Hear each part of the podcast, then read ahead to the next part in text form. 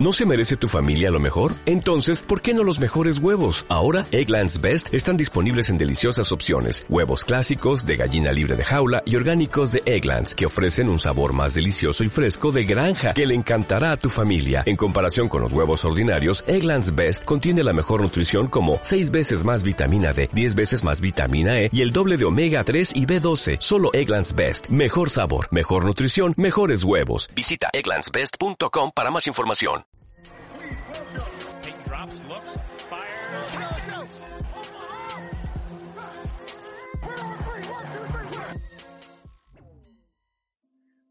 Bienvenidos a un episodio más de Touchdowns Sin Límites. Yo soy Israel Díaz, su anfitrión de Racing Corona, este espacio de Reyes del Emparrillado, donde discutimos y analizamos la NFL. Ya estamos en el mes de julio, hoy es día 5 de julio y es el último mes que estamos sin NFL. Ya en el mes de agosto empieza la pretemporada y estamos con nuevos aires a esta nueva temporada. Me acompaña mi querido amigo Eduardo Galván. ¿Cómo estás, Eduardo? Oh, ¿Cómo estás, Israel, amigos?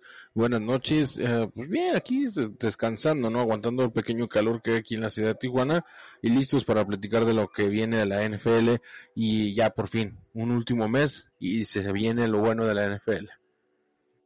Así es, así es. Y pues hoy preparamos un tema muy interesante de, de cara a lo que viene, viene siendo los training camps ya oficiales con los titulares y veteranos. Los rookies pues ya comenzaron el mes pasado eh, antes que nada, pues dar noticias breves. Eh, Justin Fields, el coreback de los Chicago Bears, firma su contrato de novato. Su totalidad va a ser de 18.8 millones de dólares, arriba de 4 millones por temporada, y va a ser por 4 años. Y también, pues el pick número uno global, Trevor Lawrence firma su contrato con los Jacksonville Jaguars eh, su totalidad por 36.8 millones, igual por 4 años. Pues ya estas jóvenes estrellas se unen a los nuevos millonarios de esta NFL y vamos a ver cómo se, pues, se desempeñan durante los entrenamientos. Yo creo que están hablando buenas cosas de ellos, sobre todo de este Trevor Lawrence, de su disciplina, su entrega. Eh, de Justin Fields ha, dicho el receptor Allen Robinson que no había sentido ningún lanzamiento con mayor velocidad y posición. Entonces digo que hay poquita presión ahí para Andy Dalton. Y el tema de hoy, principalmente vamos a hablar de algunos corebas que pensamos que deben dar resultados importantes en la temporada 2021. Esto ligado también a sus entrenadores en jefe. Hay varios equipos interesantes que tienen cuestionamientos sobre corebas que están ganando demasiado dinero, corebas que no han logrado un gran desempeño en temporadas anteriores. Y en día de hoy vamos a hablar de cuatro personajes. El primero de hoy va a ser Derek Carr y la pareja John Gruden. Kyler Murray, Cliff Kingsbury, Drew Locke, slash Tere Bridgewater y Big Fangio como su entrenador. Y el otro es Mike Zimmer, Kirk Cousins. Entonces estos coreos vamos a irlos desglosando poco a poco. Eh, me gustaría comenzar con, con Derek Carr. Si me lo permite, Eduardo, para que lo desglosemos un poco y lo analicemos qué ha hecho este coreback. Pues primero que nada, hay una noticia que anda rondando ahí con Derek Carr que ya está en negociaciones para una nueva extensión de contrato Recordemos que en 2017 este quarterback recibió una, una sustancial extensión por cuatro años, todo debido a un resultado muy favorable en el 2016 cuando los Raiders lograron clasificar a playoffs con un récord de 12 y 4. Fueron eliminados en la etapa de wildcard y ahorita Derek Carr se encuentra solamente con dos años de contrato. En 2023 sería eh, agente libre y este año está pactado para ganar cerca de 20 millones y el próximo año cerquita de unos 25 millones. A ver, la extensión se dice que puede ser por unos 3, 4 años, ya Carr está a punto de cumplir 30. Así a duras penas, ¿tú piensas que merece esa extensión? Ah, mira, Derek Carr, eh, yo veo que le ha tocado una carrera difícil. Ha tenido, pues, malos entrenadores durante su carrera. Hasta este momento no ha podido consolidar un equipo no, primero, pues el novato, ¿no? Una, una temporada de tres victorias. Después vemos un 2015 y un 2016 donde se llega a consolidar el proyecto de los Oakland Raiders y, y llegan a los playoffs. Después de tantísimos años, todos vimos eso y estábamos muy contentos de verlos ahí de nuevo. Pero no sé qué fue lo que pasó, que el equipo en el 2017 en adelante empezó a bajar de categoría y empezamos a ver cómo es que el equipo no logra hacer cohesión.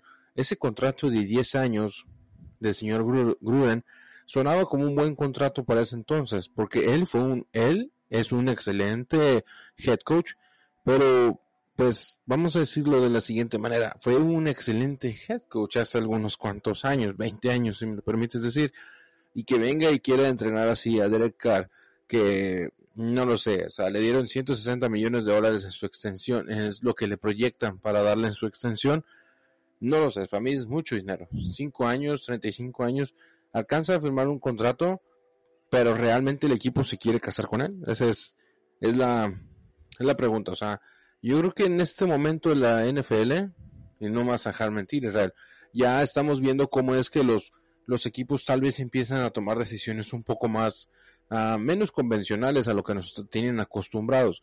Todos vimos el canje entre los Detroit Lions y los Ángeles Rams. O sea, eso es algo que nunca hubiéramos pensado que hubiese pasado hace algunos cuantos años y hoy se dio.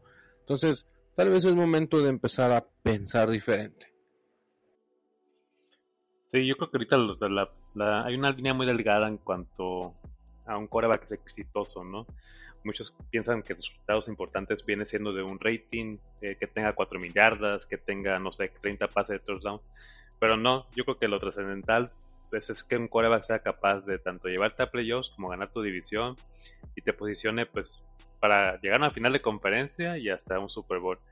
No sé si Derek Carr la verdad tenga esas cualidades, Sé que el equipo alrededor no lo tiene, o sea, no le voy a echar la culpa a él.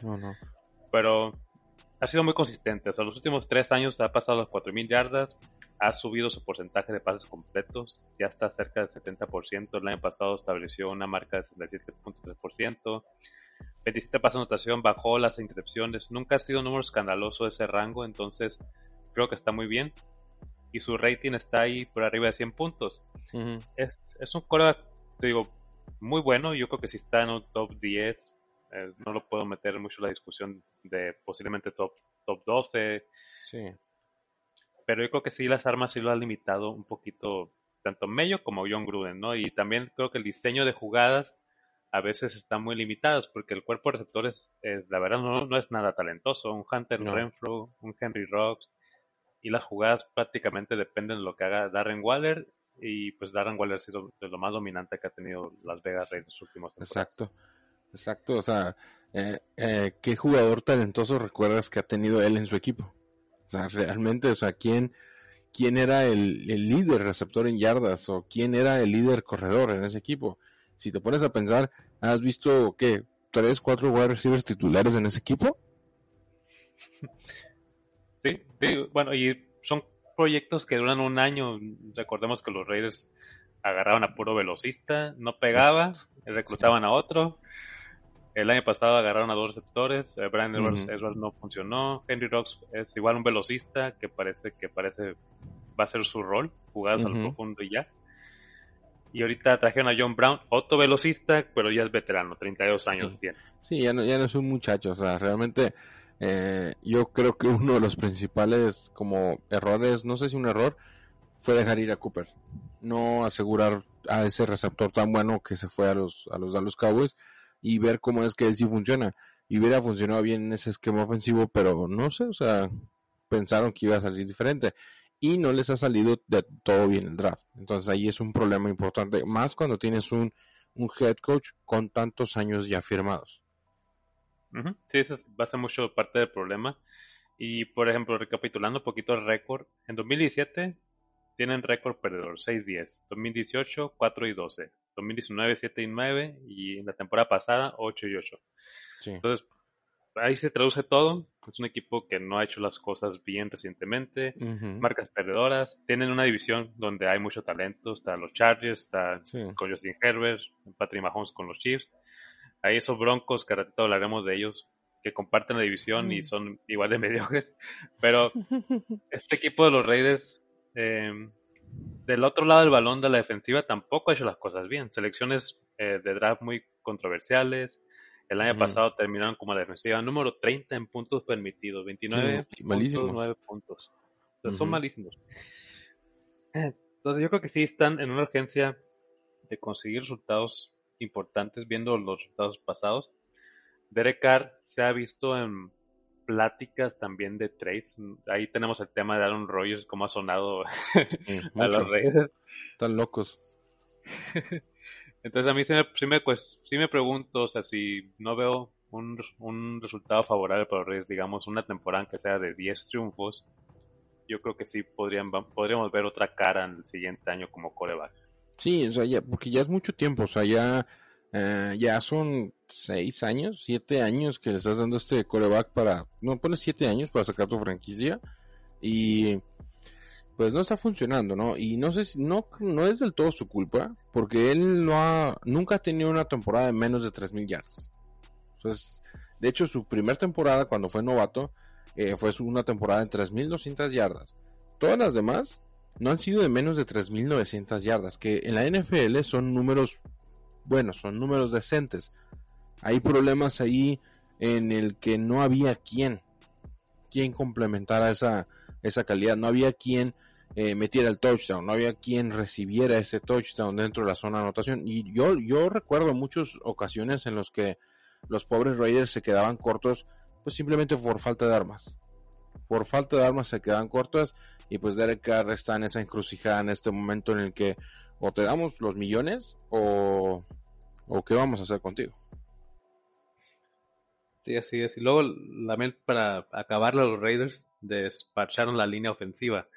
Recordemos que a Hudson lo mandan a los, a los Patriots, también el otro tackle que estaba también se lo quitaron. Ahorita solamente regresa Colton Miller del año pasado y Richie Incognito. Entonces, prácticamente, o sea, no le están ayudando en nada a Derek Carr. Su caso está muy delicado. Sí.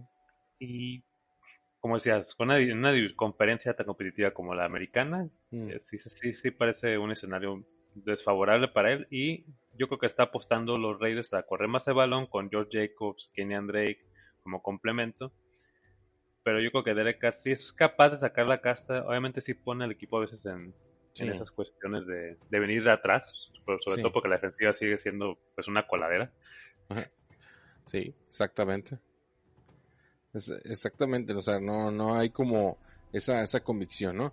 Y, pasando ya, si me permites, a otro coreback que también está en el asiento caliente, como le vendríamos diciendo, es el señor y amigo personal, que el señor Kirk Cousins de los vikingos de Minnesota que es un jugador que tiene desde el 2002 en la liga, ya va a cumplir una buena cuantiosa cantidad de años, nueve años, seis años jugó con los Washington, ex Washington Redskins, donde tuvo una carrera, vamos a decirlo, pues prominente, ¿no? O sea, tuvo una carrera en la que ganaron, no sé, 26 partidos de 30, o sea, 50% de victorias, ¿no? Y después llega a Minnesota, en uno de los robos más claros de la historia en el que dan un contrato por cuánto 150 en aquel entonces millones de dólares es. el contrato mejor pagado de la historia en la NFL que muchos consideraron que era un bust o sea era una un robo y pues ha demostrado que sí no porque llegó a Minnesota con 30 años en el 2018 en esas tres temporadas ha disputado un total de 47 partidos y nada más ha ganado 25 juegos pero vamos a decirle que en esos partidos hay unos cuantos jugadores que lo han complementado muy bien. Tiene serios problemas. El problema principal de este señor, y ya para empezar a platicar de él, y yo lo veo muy claro y muchos coinciden con eso, es que Kirk Cousins no sabe manejar los partidos grandes. Y pues cuántas veces lo hemos visto, que se caen en el momento importante. Mm, sí, así es su marca de prime time, ¿no? Creo que solamente ha tenido un triunfo en, su gran carrera, pues ya son ocho años en la liga. Eh, aunque sí, sigue teniendo estadísticas muy buenas, por arriba de 4.000 yardas su, su lanzamiento, su pases de touchdown del año pasado fueron ya su mejor temporada, 35 pases de touchdown. Entonces, creo que su mejor así está. Las armas están, ¿no? Adam Thielen y Justin Jefferson son super armas. Ya la quisiera cualquier equipo, ¿no? Sí, muchísimo. Adam Thielen, Justin Jefferson. Dalvin eh, Cook. dejaron ir a Stephon Dix. O sea, el problema no, ha sido, no han sido las armas. No. No sé si ahí más que nada el problema sea ahora sí el, head coach, Max Zimmer, que ahorita también, el año pasado Max Zimmer, eh, frente a toda la polémica, él firmó un contrato de seis años. Ya también parece que, o sea, van a asegurar el coreback, bueno, van a asegurar el coach, el coreback Kirk Cousins puede ser ahora sacrificado, porque también en el draft reclutaron a Kellen Mond. Exacto, exacto. Eh, eh, y ese, ese, ese, es, ese es un, como un problema, ¿no? O sea que Mike Zimmer, yo pienso, más que los jugadores de los vikingos, pues es un equipo local para mí que, que es el rival de casa, de los Green Bay Packers, mi equipo. Pues Mike Zimmer tuvo una carrera decente con los Cincinnati Bengals desde el 2008 al 2013 como un coordinador defensivo y fue un buen coordinador defensivo. Pero como head coach, cuando llegó en el 2014, tuvo, ha tenido sus problemas muy importantes en los que, vamos a decirlo de esta manera, mmm, los pateadores los han matado, los han hundido. O sea, son clásicos. Siempre que un pateador va, va, va a dar su, su patada, eh, sabemos que se va a ir a la izquierda. Wide left. Siempre sabemos que, sabemos que va a pasar. Y además que Mike Zimmer toma decisiones un poco controversiales, un poco digamos, extrañas, y eso es lo que ha sido una carrera complicada entre los, entre los vikingos y Mike Zimmer, que gracias al cielo funciona para mis Packers, porque no han logrado subir de nivel. Entonces, por mí está bien, o sea, no hay ningún problema, ¿no? Así es. Y luego, puedo complementar ahí con lo que ha hecho Kirk Cousins. En, sí. en 2017 recordemos que se lesiona, y el uh -huh. que ese gran salvador es Case Keenum, que lo lleva sí. hasta la final de conferencia entonces ahí sí, te, sí empiezas a decir, bueno, el resultado lo puede dar cualquier coreback con ese equipo, porque como dijimos, las armas están, la línea ofensiva también parece decente. De hecho, este año también en draft reclutaron a los muy buenos jugadores. Aquí sí, están Darius eh, Llega también bueno, otro chico que está ahí, se me está yendo el nombre, ah, Vaya Davis, de guardia. Davis. Ajá. Es Cleveland el año pasado también. Entonces, cada año creo que sí se preocupan para darle protección al coreback y también establecer el ataque terrestre con Dalvin Cook y Alexander Mattison, que son una de las mejores duplas. Sea, también el complemento que está Irv Smith Jr., de Tyren. Eh, Kirk Cousins, yo creo que no puede decir, ah, no tengo armas, yo soy un buen coreback. Y está en una división, digamos, eh, asequible, porque los Chicago Bears no es una gran potencia la ofensiva, la defensiva es, muy, es mayormente decente los Lions, pues es un flan. Y los dos equipos con más competitivos pueden ser los Packers o los Vikingos. Se pueden andar uh -huh. peleando ahí la división. Sí. La oportunidad yo creo que está ahí. Y simplemente ahí Kirk Cousins no, no ha capitalizado. Mike Zimmer creo que sí. Ah, o sea, esa, esa extensión no creo que haya sido un gran merecimiento. Más que nada apostaron en la constancia. Sí, sí, sí. Sí, es, y exactamente. Depende, o sea, si Kirk Cousins, yo no veo algo flojo en Kirk Cousins esta temporada. Yo, o sea, si lo único que a mí me, me uh -huh. llevaría a pensar que está en peligro si termina con una temporada, no sé, 6 ganados, 10 perdidos. Sí. Y, y no sé, porque no es, no es, una, no es un coreback que se lesione, no. tiene ese problema, no es de cristal. Y Kellemon, pues alguna oportunidad que aproveche al final de la temporada donde podamos ver a lo mejor una posible transición. Exactamente, o sea, cómo es que eh, Kirk Cousins podría ya estar en el ocaso de su carrera, pero pues tiene esta temporada, ¿no? No, no hay nadie que le pueda quitar el puesto en este momento, pero yo pienso que ese es su momento de, de brillar en serio, porque los vikingos han quedado cortos por muy poco, ¿no? Todos recordamos ese partido histórico en contra de los Santos de Nueva Orleans, el Minnesota Miracle, el, milagro de Minnesota que le ganaron ahí de último momento un pase de touchdown de Case Keenum a Stephon Diggs y que todo el estadio se cayó y fue grandioso. Después llegaron a perder el campeonato de conferencia nacional en contra del campeón del Super Bowl, los Philadelphia Eagles. Entonces se han quedado cortos por diferentes circunstancias, dif circunstancias extrañas. Y esa es como una cosa que es, es parte de la filosofía o parte de la, de la rutina de los vikingos. O sea, tienen mala suerte. En los momentos importantes tienen muy, pero muy mala suerte. Inclusive, hay un detalle así como bien importante y es un chascarrillo pequeño, ¿no? En, en un Monday Night de octubre, de, 2000, de octubre del 2016, para ser más exactos, el 31 de octubre, en un partido en contra de los Chicago Bears, eh, Mike Zimmer estaba con las láminas estas para las jugadas, ¿no? O sea, que tienen, que siempre andan cargando los head coaches. Entonces, una lámina de estas se soltó y voló en contra de su ojo y tuvo un problema en el ojo y se perdió ese partido y el siguiente partido. Y, gracias a esos juegos que perdieron, fueron, eh, se perdieron la temporada. Entonces sí, la verdad que, que bueno que no pasó a mayores esa lesión, pero pues es mala suerte. O sea, realmente fue mala suerte y perdieron los equipos. No sé, pobres vikingos. Aquí para cerrar con los vikingos, eh, Kirk Cousins va a cumplir 33 años entrando en, agosto. Ya mes que entra su cumpleaños, entonces ya va a estar veterano. En 2023 va a ser agente libre, tendría cerca de 35, entonces yo creo que sí, está en una temporada crucial para él, si es que busca permanecer todavía en la liga y llegar a otro equipo.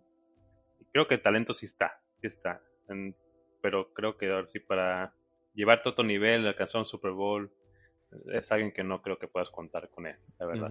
Exacto, exacto, o sea, es, no sé, los vikingos de Minnesota son problemáticos y, y vamos a ver qué pasa con Kirk Cousins. O sea, realmente está en ese punto en el que si quiere ganar más millones, es el momento de echarle ganas a su carrera. Eh, después tenemos dos corebacks que son muy jóvenes, realmente son unos chamacos en la, en la NFL, pero son situaciones importantes porque son equipos en los que mm, están a tiempo de hacer un cambio. Están a tiempo de hacer un cambio. El primero, y yo creo que el favorito de todos, el señor Paul Andrew Locke, el señor Drew Locke de los Denver Broncos, coreback, un muchacho que Ah, en el college fue una excelente carrera, una carrera, vamos a decirlo, regular, normal, y ha jugado dos temporadas en la NFL, 2019-2020. No ha jugado una temporada 100% completa. Ha tenido una carrera, vamos a decir, extraña. El primero, el 2019, su año de novato, tuvo 7 touchdowns. Bueno, vamos a admitirlo. Y en el 2020, pues, COVID, ¿no? O sea, no hay mucho que hacer ahí, 16 touchdowns. ¿Es este muchacho el futuro de los Denver Broncos o es momento de empezar a cambiar el rumbo del barco? Mm, bueno, el barco ya empezó a cambiar desde la llegada de Davis ¿no? Este equipo dijo que iba a traerle competencia, así lo, cumplió. También cambiaron de manager. Es un manager, creo que ha sido conservador con sus contrataciones. No quiso hacer nada escandaloso también en el draft. Eligieron a Patrick Surtain cuando todos pensaban que podían elegir a Justin Fields.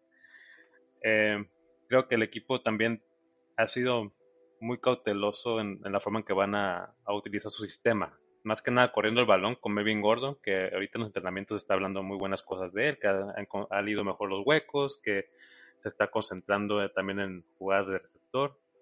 Y el otro corredor novato, Javante Williams, que llegó en la segunda ronda. Entonces, creo que van a apostar por ese lado, darle eh, pues balance de la ofensiva por ese ataque terrestre para quitarle presión a Drew porque sabemos que en momentos importantes pues te lanza, te lanza pick six, es un coreback que no es muy acertado, de hecho ni siquiera alcanzó el 60% de sus pases completos la temporada pasada, 15, 15 intercepciones es un número muy alto para su segundo año, entonces yo creo que es un equipo que está preocupado por el desarrollo de, de, este, de este coreback, eh, tiene pues apenas 25 años, no es muy, no es viejo, o sea, es un chamaquito todavía.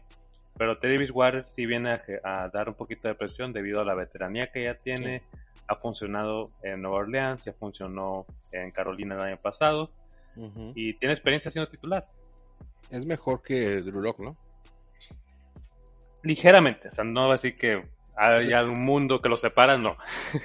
Pero es que todos tiene un poco más de experiencia, ¿no? O sea, no sé, su carrera con las Panteras fue extraña, ni hablar de la de Minnesota, o sea, no, realmente no tuvo carrera, pero mm, yo pienso que puede llegar a ser mejor que Drew Locke y, yo de, hecho pensaría que tal vez Drew Locke va a jugar tres o cuatro partidos y, y, por el pésimo desempeño que va a tener, porque de por sí la línea ofensiva de los Broncos no es como que la mejor línea ofensiva de la NFL, es una línea ofensiva malita, o sea, realmente mala y Drew, este señor de Bridgewater va a salir al quite.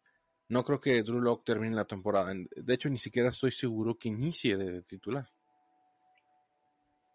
Sí, la competencia va a estar muy dura. Yo creo que también eh, va a haber mucho en los juegos de pretemporada donde se van a definir ciertas posiciones. Sobre todo también en el, área de receptores, ¿no? Corland Soto también recordemos que el año pasado se lesionó. Jerry Judy pues, fue selección de primera ronda, pero no, no dio el ancho. Y el mejor receptor del equipo fue Tim Patrick, un jugador ya que tiene como cuatro años en el equipo. Eh, sí. hay posiciones interesantes que se van a desarrollar ahí. Yo creo que también el área defensiva los Broncos se concentraron mucho en las inversiones. Ya hablamos de Patrick Surtain. Justin Simmons le ofrecieron un supercontrato de cuatro años. Creo que sí, David Ward sí puede tener talento para ganar la posición. Eh, pero no creo que te dé así que un pues un potencial muy alto porque no, no ha tenido temporadas donde ha pasado los 15, los 15 pases de touchdown el porcentaje de sus envíos, pues sí es algo notable, es, es cerca, cerca del 70%, eso creo que es algo muy bueno. Y, Pero, pues, no bueno, sé, lo quiere, decir, decir que iba, o sea, todavía sigue siendo joven, o sea, igual tiene menos, menos de 30 años, sí. Es favorable. Eh, sí, o sea, tiene manera de moldear, moldear todavía un poco su, su actuar, pero realmente no importa lo que pase con los Broncos, van a seguir apastando, porque arriba están los Kansas City Chiefs, arriba están los, uh, los Chargers, inclusive arriba están los Raiders. O sea, realmente los aficionados de los Broncos tienen un camino complicado en este momento porque no los veo llegar a playoffs en, no sé, cuatro o cinco años. Mínimo, o sea, eh, este señor, este quarterback que era su general manager, sin chiste, que está por ahí, que inclusive lo quitaron de ser general manager para que fuera, no sé, para recoger platos ahí en, el equipo. No sé, tomó malas decisiones en el draft. No ha hecho buenos trabajos como ese general manager que se esperaba de él. El único bueno que hizo fue traer a, a este señor Peyton Manning y armar una muy, pero muy buena defensa y hasta ahí. Pero no lograron compaginar ese, esa defensa tan perfecta que tenían, que los llevó a ganar un Super Bowl. No lograron como conservar, nada más se hicieron viejos los jugadores se fueron retirando o unos se lastiman muy seguido y no han logrado compaginar. Entonces, yo creo que aquí el problema de los Broncos siempre ha sido el general manager, que no hizo bien su trabajo. Y aquí están las consecuencias. O sea, aquí están las consecuencias de una mala administración que hizo las cosas bien durante un tiempo y después ya perdió el camino. Porque, dime tú, Israel, un general manager que trae 5 o 6 corebacks según el futuro de la, de la de la franquicia y son un total fiasco, pues es un general manager o con muy mala suerte o un general manager que tal vez no está escuchando las otras decisiones, ¿no? Sí, así es. Yo creo que eso fue lo que mucho pecó John Elway. Él tomaba mucho las decisiones y no se dejaba así aconsejar por sus reclutadores o su staff, ¿no? Y ahorita George Patton yo creo que viene, viene con otra filosofía como lo dije al principio, es conservador y ya tiene mucha experiencia también. Y los movimientos que hizo, yo creo que en, tanto en la agencia libre como draft fueron para o sea, moldear el equipo, rescatar lo que ya tiene, porque sigue teniendo un talento, pues digamos, jóvenes. O sea, está Bradley Shop, que tiene apenas 24 años.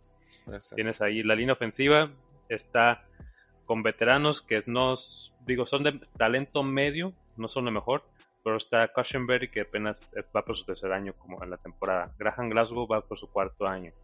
Bobby Macy también ya es veterano de seis campañas. Es una línea ofensiva medianamente con buen potencial. Y los receptores también son puros jovencitos de apenas que en 2019 empezaron a, moldearse, en 2020 más o menos agarraron un poquito callo.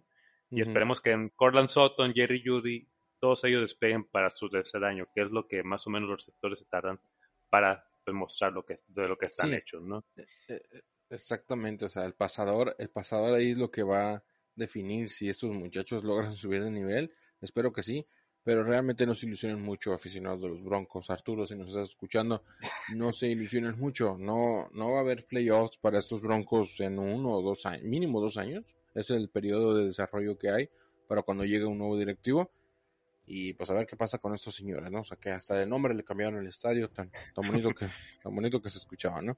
Pero... Eh, para el récord que terminaron el año pasado 5 y 11, ¿no? Y, y creo, creo, que aquí también se refleja lo que hablamos de los coaches. Big Fangio ya, va, ya va para su, tercera temporada también, ya va dos temporadas perdedoras. Está Paul Schurmer como el coordinador ofensivo. Entonces sí, yo creo que va a haber cambios fuertes. Ahorita con Patton yo creo que él si esta temporada no ve resultados positivos, va a cortar cabezas. Muchas cabezas, defensivos, auxiliares, hasta el señor que limpia los balones se va a ir. Porque hay, hay, hay problemas en, en Denver y no los están viendo oportunamente, ¿no? Pero hay otro muchacho todavía que vive en el desierto de Arizona, el señor Kyler Murray, que si bien sigue siendo un novato para mí, es un jugador con dos años de experiencia en la NFL y que ha jugado en la totalidad de los partidos, 16 partidos cada temporada. Le ha ido bien, le ha ido mal, no sé. Para mí es un excelente muchacho que tiene sus problemas y tiene sus deficiencias.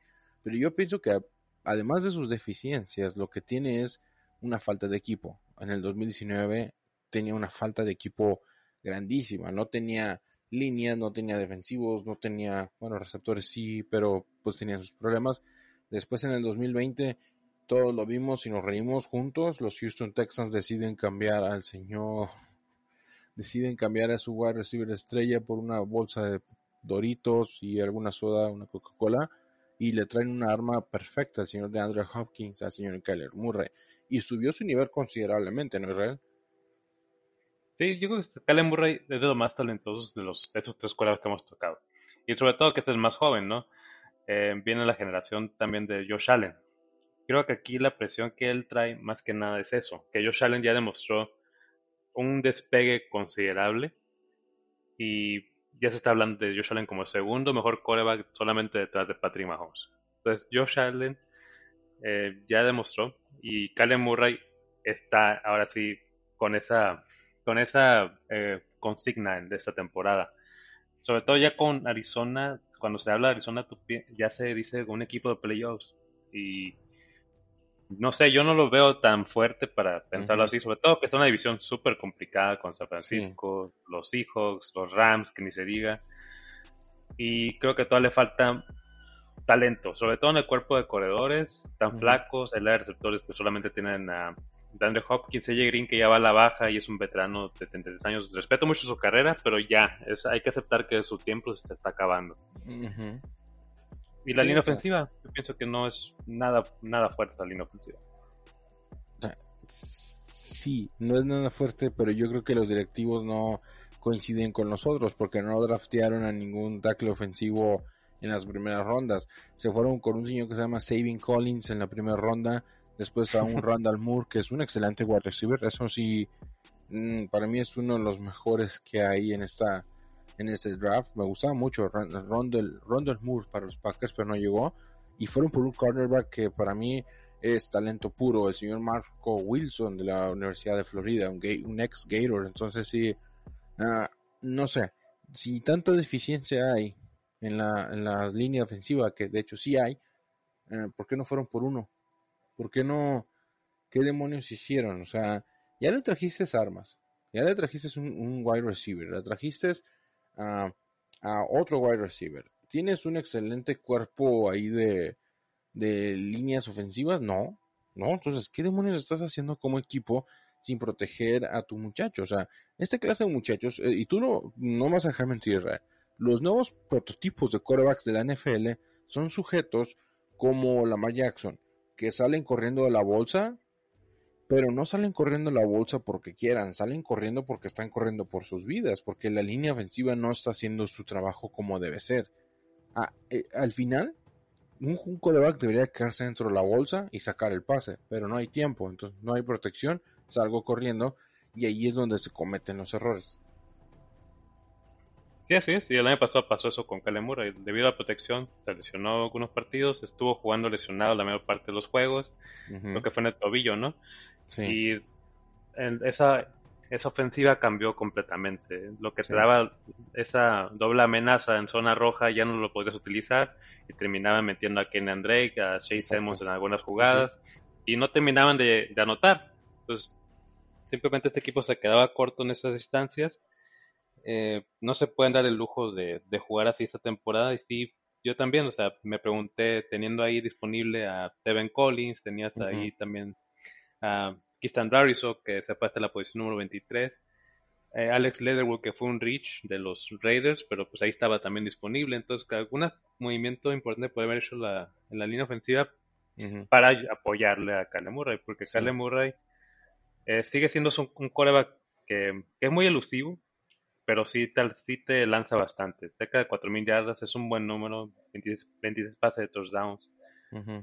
Creo que aquí El detalle es que Arizona no ha sabido mover bien sus piezas y la defensiva es, su mayor soporte, la verdad. Con J.J. Watts, Chandler Jones, todos ellos son los que le dan más tiempo a Calen Murray de que saque los partidos. A ver, y, aquí te pregunto, Israel, para seguir ahondando en este tema, para ya empezar a cerrar.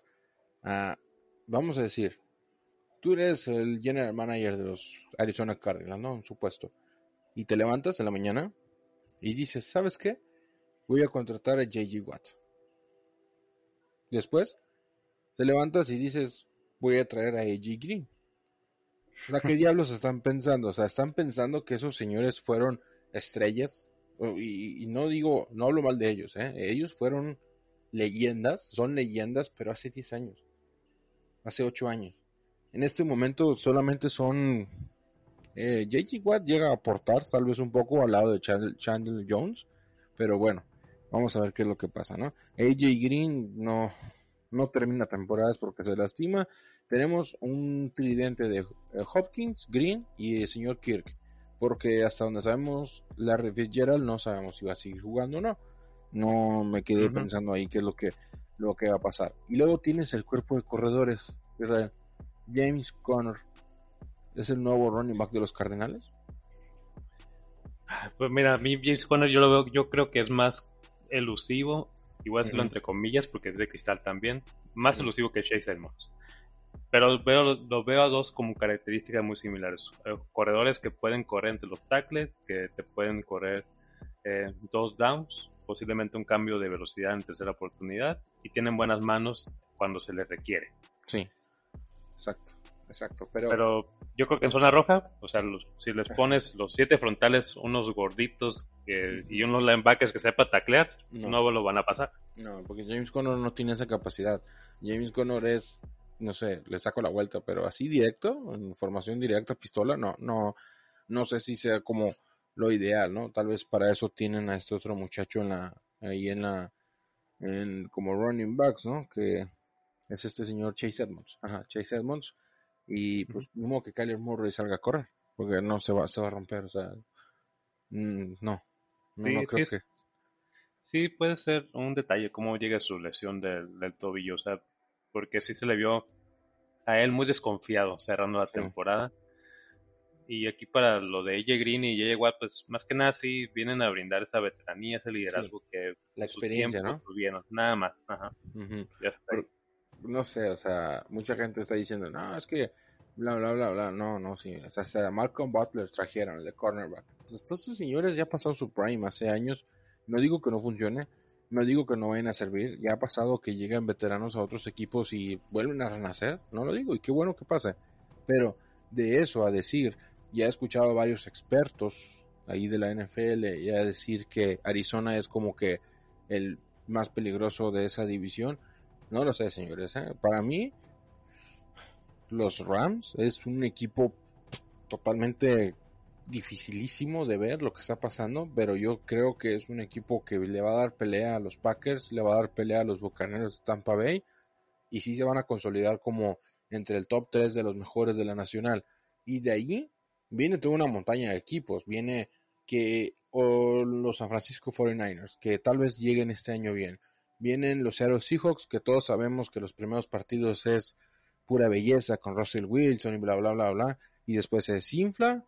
Y después los Arizona Cardinals tal vez. Pero de ahí en fuera va a estar bueno. O sea, esa división definitivamente va a ser un, una locura total, ¿no? Sí, va a ser muy divertido de ver. Como todos los años, esa división es muy competitiva. Y, pero sí, yo también veo todavía Arizona quedándose corto, posiblemente en el fondo de su división. Eh, ya el año pasado terminaron con récord de 8 y 8. Y el, también el, entrenador, pues Kingsbury ya va para su tercer año. Yo creo que los resultados sí están un poquito urgentes. Yo creo que sí, hay cuestionamientos en las decisiones que ha tomado de traer jugadores, tanto como decimos ya veteranos que ya están en el ocaso de su carrera, y pues y pues algunos de selección de draft que no terminan de cuajar. Eh, un talento en receptores también de mediano a mediocre porque Christian Kirk no es gran cosa, no tiene un terreno dominante, Max Williams el año pasado tenía Dan, Dan Arnold. Sí. Entonces ahí sí, yo no le he hecho la culpa a Calen Murray. Si no alcanza su si no tiene un gran tercer año como lo, tuvo Josh Allen el año pasado, no va a ser tanto por él, porque creo que es un jugador muy, muy talentoso. No hay, no hay presión de que le vayan a traer un coreback. Yo creo que no peligran ni para nada su opción de quinto año. Pero yo creo que sí, Kim Squisbury posiblemente sí lo veamos en la silla caliente si este año no, no da buenos resultados y posiblemente haga un cambio en el 2023 más o menos. Mm, habría que ver, ¿no? Porque pues ha hecho cosas buenas con Arizona. Eh, se venía un equipo difícil, o sea, realmente Arizona era un equipo que, pues, bueno, no cualquiera le entraba al quite. Después de venir de un Carson Palmer y de un Larry Fitzgerald que han reinado ese equipo por muchos años, y llegar y romper todo ese esquema ofensivo y cambiar la ideología a ese esquema en donde los corebacks salen a correr, Arizona, Arizona tiene una oportunidad, pero no sé si por arriba de los Packers, no sé si por arriba de los Bucaneros o por arriba de para mí uno de los mejores equipos de toda la NFL, Los Ángeles Rams. Sí, así, no, y luego la división, pero la conferencia también hay que agregarle que está muy, muy difícil. difícil, o sea, con sus bucaneros, los Saints que a ver cómo pueden qué pueden hacer, los Panthers ah, están creciendo un poquito los Panthers. bueno, eh, pero va a ser muy interesante. Los bueno, los poderosos Packers, los Vikings, los Bears. los, los, Bears sobre todo, ¿no? Sí, con Justin Fields, con Justin, Justin Fields. Sí, pero yo creo que estos coras sí, sí está interesante ver cómo se van a desarrollar estos, estos cuatro sobre todo a ver qué, qué podrían hacer. Ya vimos que Baker Mayfield, por ejemplo, ya recibió su opción de quinto año. La Matt Jackson, yo creo que todavía no hay. Mm, eh, podríamos ver alguna extensión muy jugosa en 2022, la verdad. No a mí, la única forma de que veo que la Matt Jackson sea una duda es si los Ravens tienen una temporada horrible de cinco triunfos nada más. Y eso no lo creo, no lo creo. Bien, pues vamos a cerrar el programa, chicos. Eduardo, me mucho gusto tenerte aquí. Pues miren, antes de cerrar, eh, voy a decirles que el, el, episodio de La Tundra, ahí estuvieron ahí con Alejandro Reina de The Catch MX. Vayan a escucharlo. Eh, sobre todo, ya, ya, están estudiando ustedes los partidos de la temporada, ¿no? Sí, ya, ya estamos trabajando en cada episodio dos partidos. En esta ocasión nos tocó Pittsburgh y nos tocó San Francisco. Eh, que la verdad que coincidimos que los, los partidos contra San Francisco va a estar buenísimo, porque San Francisco viene de un año medio malito en el que medio equipo se, se fue al hospital, pero este año pinta para que tengan el regreso triunfal y para darle un contrato más grande a Jimmy Garafolo. Espero que no, pero de mis estilos ya vi que se burlaron un poco de que somos, somos de flan y ahí Alejandro estuvo diciendo. yo los defendí un poco. yo, yo, yo, sí, yo sí quise defenderlos, pero también entiendo que Alejandro ha sido un poquito duro, pero este equipo de los Steelers, ay, ya hablamos de ellos en otra, en otra ocasión, pero hay varias dudas. Pero vayan a escuchar La Tundra, amigos, no se pierdan la programación de El Emparrillado. Eh, los invito también a escuchar Fantasy Delmas y también les digo que ya en Facebook somos 3.300 seguidores y creo que ya somos más de 120 suscriptores en Spotify, entonces ayúdenos a, llegar a ese número 200, ya saben, compartan, suscríbanse y si nuestro contenido les gusta, pues también pásenselo a sus contactos. Sí, así, sí debe ser, señores. Bien, pues yo soy Israel Díaz, de Racing Corona. Eduardo, ¿cómo te encontramos a ti? Eh, me encuentran en Twitter como Lombardi-1265 y en Facebook, como ahí en la página de, de Yarda, Yarda en el podcast y en Twitter también. Bien, pues chicos, pues ya saben, vayan siguiendo como Real Empareado en todas partes. Y esto fue todo en sus límites. Hasta pronto. O'Reilly Auto Parts puede ayudarte a encontrar un taller mecánico cerca de ti. Para más información, llama a tu tienda O'Reilly Auto Parts o visita oreillyauto.com.